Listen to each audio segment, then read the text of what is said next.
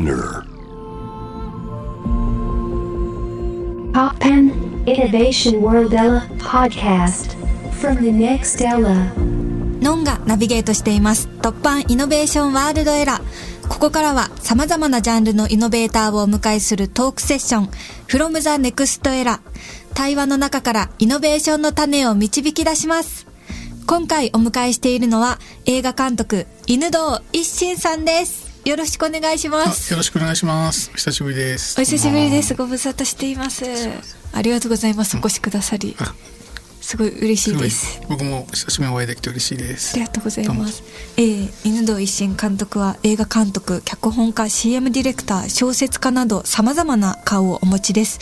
えージョゼと虎と魚たち、美山、ゼロの商店、ノボーの城、蘇りなど数々の作品を手掛けられ、えー日本アカデミー賞などでも何度も受賞されてきた日本を代表する映画監督のお一人です。すみませんありがとうございます。褒めていただいて。いやいや、ええもう本当す素晴らしていです、言うとなんかすごい感じするね。いや、すごいですよ。えめっちゃすごいですよ。自分の中では特に何もないんだけえー、そうですか。ど。うん。いいやもう本当に他を見ない数ですよね。やそんなことない。そんなことない。受賞の僕あののんさんもあったけど山田洋次さんいるじゃん？はい山田洋次さんのさ受賞歴とか見るとさ、はい。あもうさなんか天文学的な受賞歴だよ。そうなんですね。あちゃんと見てみよう。ものすごいなんかもうとんでもなくひたすら受賞し続けて92歳みたいな。ええそうすごいそういう人とかがいるんで、ええなるほどなるほど。えー、映画リボンを私が撮った時の応援ムービーでえ出演いただいて、えええもうね監督が樋口真嗣さんではい樋口真嗣さんが監督でそれでもう前から友達なのではい。でさんが出るっていうんですごい楽しんで嬉しくて行きましたいやありがとうございますすっ。ごい出来もいいよねあれめっちゃかっこいいい。みんな見てほしい。もっと今からでも見てほしいよねはい。本当に 映画も見てほしいけど はいあの予告編も見てほしいよね見てほしい。白石君とかね白石和也さんとか、はい。あと片渕さんとかね、はい片渕監督そうみんなすっごい楽しんでやってて、はい。えーそのなんかさ楽しんでる感じがすっごい出てるよね。めっちゃ出てます。うん、なんかの僕カメラマンもあやってんのねあの、い CM の中で。はいでさ本当に35ミリのカメラ回してて、はい。それのとかもすっごい楽しくて。あれ。カメラマンってやらないじゃん。そうですね。やっぱり。そうですよね。産後って回したことないから。はい。それもすごい楽しかったし、うん、あの皆さんがさ35ミリに夢中になっているのを見ててすごい幸せになりました。あそこにいる人たちの多くがね8ミリから始まってる人なんで。ああ、なるほど。で8ミリで監。督になっても8ミリは回したことあるけど35ミリのカメラは回したことないのよみんな。なるほど。だからそれを回してるっていうのとあとほら白石君とかもともとちゃんとじ助監督やってた人じゃない、はいはいで。久しぶりにカチンコ握ってたじゃんあの時に助監督役でした。そうするとねなんかねカチンコ握ってるのに燃えてんだよね もともと助監督すごくちゃんとやった人なんでなるほど。いそうそうだからあの時すごいなんか楽しい時間だったのみんなやもう本当に監督同士でなんか、あこうした方がいいかって話し合っているのがさすがだなと思って。見てました他このスタッフの役の人やる以上はこういう演技だみたいなことをみんなで話し合ってやってるっていう。でもそうそう。素敵素敵な時間でしたね、えありがとうございます。えそしてえ2023年の東京国際映画祭でのトークイベントでも、えーお邪魔させていただいて、えー東京国際映画祭ではですね福島浜通りから新たな文化を発信することを目的にしたアーティスト・イン・レジデンスによる映像制作プロジェクト、えー福島浜通り映像芸術文化プロジェクトについて、えーディスカッションされ映画祭とのコラボ企画ということで私はゲストで呼んでいただいてお話ししました。ありがとうございこの時あれですよね。だから山田洋次さんがいてノンさんがいて僕がいてっていうなんかこう世代を超えて、はい集まってこのこのイベントっていうのもう簡単に説明するとあの福島って海側が浜通りって言うんですよ。はいそれから中通りがあってもう知ってると思うけどね。それでまあ新潟よりが会津じゃないですか。でそれで浜通りってその海沿いって第一原発がまだ廃炉作業やってて、はいもちろん事故が一番影響その原発の事故の一番影響を受けているのが浜通りなのね。でその海沿いの地域で、はい。特にまあ双葉とか浪江とかが、まあ、最後まで一番影響を受けてるわけだけど、はい。その浜通りの地域を経済産業省の人たちが芸術を使って何か盛り上げられないかっていうのを一昨年先一昨年ぐらいから始めてたんですよ。でそれがまあアート全般で、まあ、簡単に言うと人人がやっぱりこう戻ってきてないっていうことがあるので、はい。できるだけこう人の気を戻すみたいな、そのためになんかアートが使えないかっていうことで、はい。その芸術文化推進室っていうのを作って始めててで予算が取れてなかったんだけど去年から予算が取れてそうれでそれでアーティスト・イン・レジデンスを今始めてるのね。そういう経緯だったんですね、うん、でアーティスト・イン・レジデンスっていうのはそのアーティストの人をそのその土地に来てもらって、でそれでそこでなんか創作活動してもらうことでなんかなんていうんですかね周りのそこにいる人たちとの交流とかあと経済的なこう効果とか、そういうことが生まれていかないかっていうこととアーティストがそこで作品を作ったことによってその浜通りの現状が世の中に伝わらないかとか、そういうことのためにまあやるやってるっていうんですかね。経済産業省的には。はい。ででそれノンさんは前ほら東野でアーティスト・イン・レジデンスしてたじゃないですか。あそうなんです、ええ。えっと「ノンタレ」という YouTube オリジナルズの企画であのい東南でアーティストいるオんですチをつけなんせっていうはい。作品をそれで作ってはい。それでなんか実際に経験者の人に来てほしくてそれでノンさんに来てもらったんですよね。ありがとうございました、ええ。すごいあの嬉しくて、いろんな監督たちとお会いできて面白かったです大和監督がいたりとか。でその話をしてもらってあの実際にそのアーティスト・イン・レジデンスその時にまだ募集を始めたばっかりではい。そのどういう人が来るかっていうのは全然分かってなかったのね。うんうんで実際にその後募集をしてもう公募あ応募してきた人がいてはい。で実際にもう福島に入ってるのいろんな人が。はいでこのアーティスト・イン・レジデンスをこの経済産業省にやってるこのアーティスト・イン・レジデンスの作業で今回一番すごいのははいあの知らないかもしれないけど僕たち僕と山田さんはものすごいびっくりしたんだけどハンガリーのはいタルベーラっていうすごいかん映画監督がいるんですよ。はいあのニーチェの馬っていう映画でベルリンでグランプリ取ってる人で、はい去年のヨーロッパ映画賞の受賞者の人なのね。うんでヨーロッパですごい有名で日本でも映画ファンはものすごいシネフィルの人とかがもう一番もうものすごく尊敬してる映画監督なんだけどはい。この人がそれに応募してきた。すごい。おめでとうございます。それ何のためにかっていうと彼があのいろんな土地で何度かやってるんだけど、はい。その土地で世界中の若い映画監督まだねあの短編とか撮ってる映画監督を公募して集めて、タルベーラがワークショップをやるの。それを福島でやりたいって言ってえ？ー、それでもうえっ、とね来てる今。あそうなんですね、うん、それででその200人ぐらい応募があって、うん。その選ばれた8人が決まってその8人ももう入ったんじゃないかな福島に。すげえ羨ましい。でそれでそこでそのタルベーラと一緒にそのワークショップの中で作品を作ってはい。でその話し合いをしながらその映画の作り方を学んでいくっていうのを今始めてる際たところそれってドキュメンタリー回してますそかれをねあのーこれちょっとど公開まで行くかどうかわかんない小田香織さんっていうはいドキュメンタリーのすごい素晴らしい作品作ってる人がいるのね。あの、大島渚賞っていうピアがやってる受賞した人なんだけど、はい小田さんがタルベーラの弟子なのね。タルベーラのワークショップ、学校でその授業を受けてた人で、彼女がそれを撮影してる今。そうなんですね、うん。それでもっと言うと、山田さんってタルベーラファンなのね。あ山田洋次監督。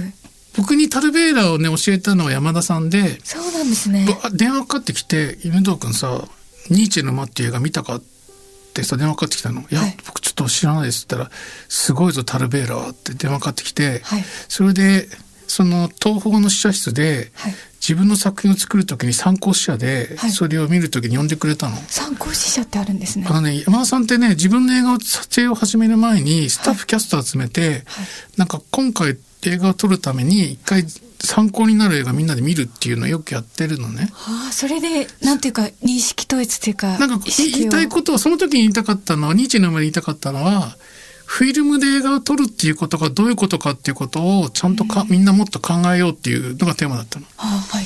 もうデジタルで撮影してるじゃん今映画って、はい。で山田さんってねつい最近までずっとフィルムで撮ってたのね。そうだったんですね。そう。でその時もフィルム撮ってる映画監督って山田さんしかいなくて日本で。はい。でも絶対にフィルムでやるって言ってたのでタルベーラもフィルムの人なのね。で実はねもうね引退しちゃったんだけどはい。フィルムで作る今まで自分が持ってた映画作りはできなくなったって言って引退したのよ。それでワークショップやってるの今タルベーラって。で山田さんはそのフィルムで映画作る覚悟っていうのを話したくて、はい。それでニーチの馬をみんなに見せたの。うん。それで終わった後に登場してきてそれをずっと話すっていうそういうのやってるのね。そうなんですね。そうでもそれファンなんではい。タルベーラがこれに応募してきたっていうのを僕が電話したら「タルベーラが来てますよ。来るって言ってますよ」って言ったら、はい。燃えちゃってそれで来週会いに行く。すごいなんかさ92の人がさ、はい。自分の好きな映画監督に会いたくてさ、はい。福島まで行くってすごくない？すごい。その素敵。そんなに年までさそんなに映画好きなの？みたいな。好きが尽きないんですね。好きが尽きないんだなと思っていまだにずっとシネコンとかに行って映画見てんのね。すごいな。スコセッシのさ「キラーズ・オブ・ザ・フラワームーン」3時間半あんのそうなんですね。それ山田さんとか見に行くのちゃんと。えーお手洗い行かずに？それ気になるでしょ？大丈夫なんで、えー、僕なんで？僕絶対一回行くよ。その時間3時間半とかあったら。そうですよね。それぐらいね好きが尽きないんだよね。あの人。すごいなと思って。いやそうなりたいですね。3時間半。それをねちゃんと見に行くの、うん、すごいな。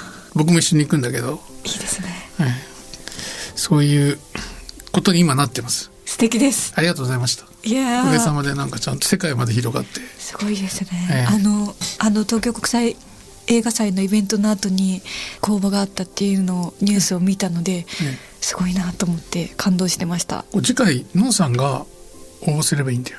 えおおそれで残れるかな？やれば。いやいや企画して出せばいいってことだからそれで通れば予算助成金がついて、はい。そこで映画作ったり演劇作ったりはいのんさんだったら曲作ってもいいしそういうことがやれるみたいなことなんで、はい。あのアーティスト・イン・レジデンス。あもう2回目の挑戦。えいいですね。ええぜひ。ありがとうございます。嬉しい。誰でも応募していい。そうですよ。誰でもいいんですよ。もう変な話僕でもいいんだけど。そうなんですね。ぜひのんさんが行ってもらって。えー嬉しい。やりたいです。ありがとうございます。で前の時ってさ半年行ってんだもんねこれ半年間かけて作ってんだもんねお茶をつけなんせっていう、うん。あのそのノンタレの企画の時は半年間滞在して、合間に東京に出稼ぎに行くみたいな生活でした。出稼ぎになっちゃったんだ。出稼ぎみたいな。本業が。それだけ真剣にやってるんだよねあれ。そうですね。あれのメイキングが面白いよねね見てくださったんですよね。ありがとうございます。もうねなんか本編を超えるぐらい面白いって言うと怒るよね。いやいやいや本当にああれはすごく褒めてもらってドキュメンタリーの部分を。なんかさ次から次へすごい人たちにさ映画の作り方聞きに行ってさはい。でみんなさいろんなこと言うじゃん。はいいろんなこと言う。でさなんかさちゃんと聞いてる時とさ聞いてない時が意外に顔に出てるのがすごい面白いよね なんか自分いやこの意見はなんか違うような気がする目になんとなく出るとかさこれは食いついてるとかさ ちゃんと出ちゃってるのがすごい、ちょっとそ正直すぎて正直はやっぱいいなと思いますねなんかねありがとうございます。冷や汗。ありがとうございます。えー、この後も犬堂一心監督にいろいろとお話を伺っていきます。突版イノベーションワールドエラー、ノンがナビゲートしています。今回の From the Next Era は映画監督、犬堂一心さんをお迎えしています。後半は犬堂監督が今ご活躍されているステージの扉を開いた突破ストーリー、そしてこれからの活動のビジョンについて伺っていきたいと思います。よろしくお願いします。お願いします今 MV 撮ってまして、今撮ってんの？今自分の曲の？自分の曲のうんやつを撮ってて、自分が出て？はい。なんかバンドで演奏してるうん。とこと、芝居のシーンが2つ撮ってやるんですけど、うん。すごいね。なんか僕も来週ミュージックビデオ撮るんだけど、はい。ミュージックビデオってさ映画とさなんか使うのが違うじゃん？全然違いますよね。全然違うんだよね。なんかストーリーもの作ってもはい。やっぱり先に曲があるからちょっと、うん。スそれがもうなんかもう強くそれがあってその物語を今度語んなきゃいけないからなんかちょっと違うだから難しいよねある意味ね。難しいですよね。どうすればいいですか、僕の僕の方法ははい。なんだろうなネットで今見れる僕の撮ったミュージックビデオですぐ見れるのははい。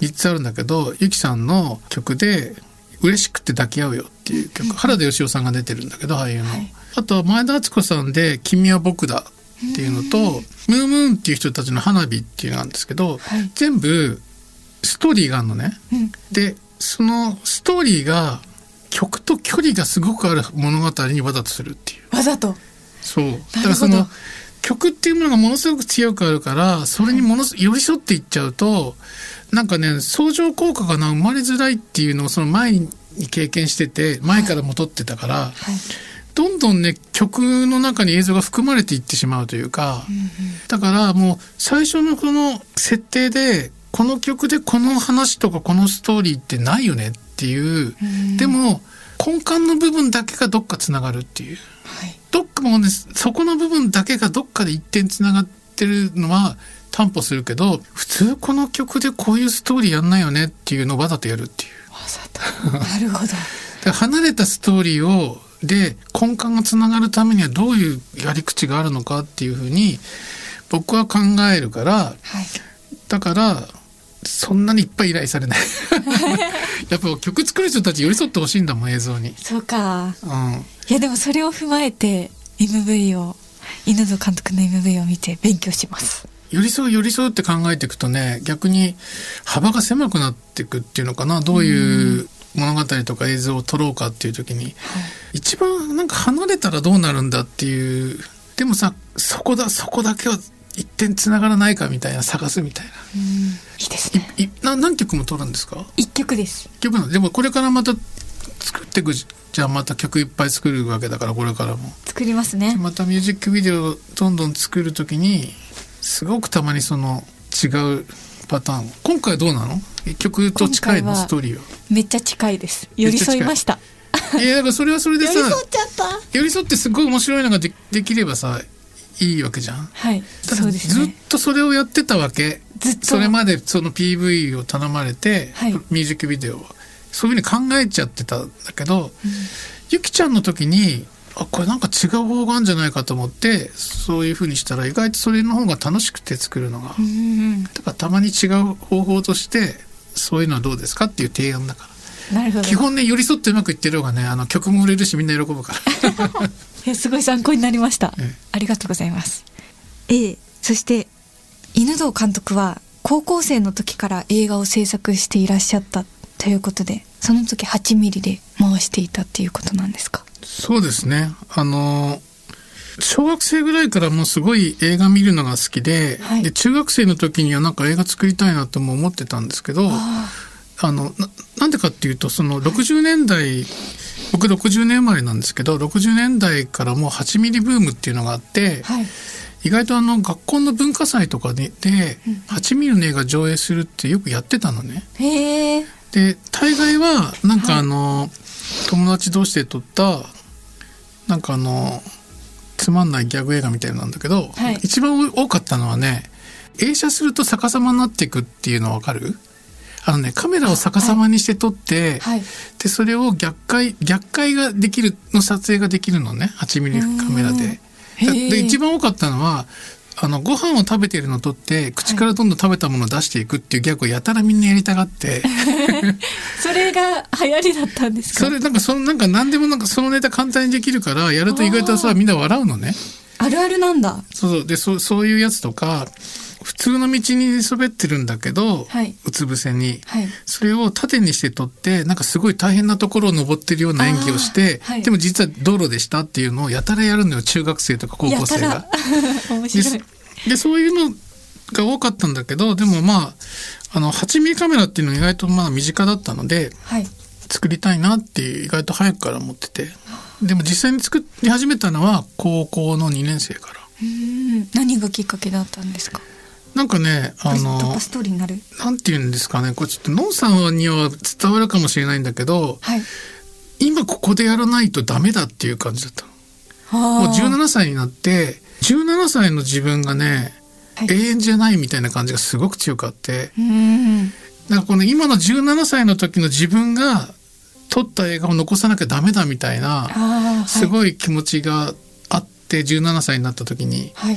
それでもう絶対にこれは撮らないとダメだって自分の映画を。それまでものすごく中学時代映画館に通って映画見てたのもあるんだけどはい。それで決心して撮り始めたの。でもすごい大人っぽくないですか？それに気づくのに。それねいくつかね理由があって今ちょっと経ってからねなんでそういう思考に強くなったのかっていうのいくつかあるんだけどはい。一つはねニューミュージックっていうか一番は松任谷由実さん荒井由実さんなんだけど、うん。荒井由実さんの曲をってものすごい新しかったのね。はい。初めて聞いた時にこんな音楽聞いたことがないっていうもちろんそれまでにもあるんだけど、新しい世界観が音楽にもあるんだけどあともう一つね、その詩の内容とかを聞いてるとはい。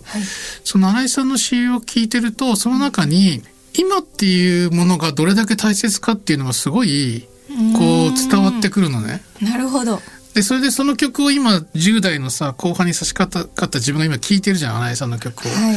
そうするとなんかねあこうやって10代の、まあ、16歳とか17歳になった自分がなんか本当に永遠じゃないんだっていうそういう気持ちにさせられるのね新井さんの。卒業写真とか卒業写真も一番わかりやすい詩の内容でもそうじゃん。はい。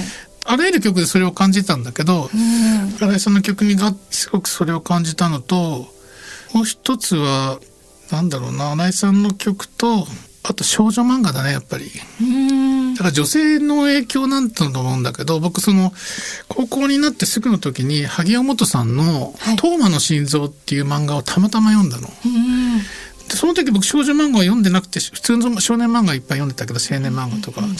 それを読んだ時にそれはあのドイツのギムナジウムを舞台にした男の子しかいない、その世界でのある種のこう神と愛と人生の話みたいな、はい。まあ、冒頭がねトーマっていう男の子がね自死するとこから始まるのね。あでそこに転校生が来てそのトーマが自死したことの派生していく事件の中で、少年同士の思いが交錯していくっていうような話なんだけど、なんかねそれを宿舎の男の子たちなわけじゃん主人公たちが。だまあ同世代だなわけよ。その漫画の登場人物が男性で。でも書いてるのが女性であはい。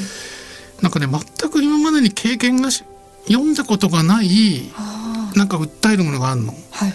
なんかそれもその漫画を読んでその後僕大島由美子さんとか少女漫画をすごく読むようになったのですごい作家がいるんだって気がついて少女漫画に。あそのね少女漫画のその大島由美子とか萩尾さんとか、まあ、山岸涼子さんとかすごい作家がちょうど出てきた時だったんだけどあはいその人たちの漫画もねあのねやっぱり今っていうものの重要性をすごく描いているというか。うんでただ男性の漫画ってさなんか将来のためにさ今を積み上げるじゃん。はいはい例えば野球漫画だったら練習して将来勝つとか、うん成功とか成長のために今を使って努力してる漫画みたいなのが多いわけ。確かにそうかも。でさそれが男性がなんか押し付けられてるような感じがあって僕自分で、はい。なんかね男の人はそういうことが大事だみたいな。逆に言うと女の人はそれしなくていいみたいなひどいやり方もあるわけじゃない？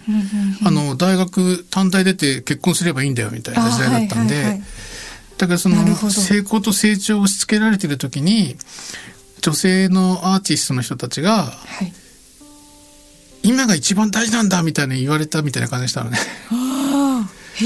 それでなんかあとやっぱ今の17歳のなんか自分が今思ってることをちゃんと映画にしとかなきゃダメだってすごい思って、それでそういうなんかあの文化祭でやってたギャグみたいな、そういうんじゃなくてなんかね本気でなんかね気分気分的にはねもうね映画撮ることなんてないかもしれないからはいもう一緒ぐらいのつもりで作ってた。あそうだったんですね。そう。うわ。ーその時の自分が思ってることを考えてることなく全部入れるみたいな。はいはい。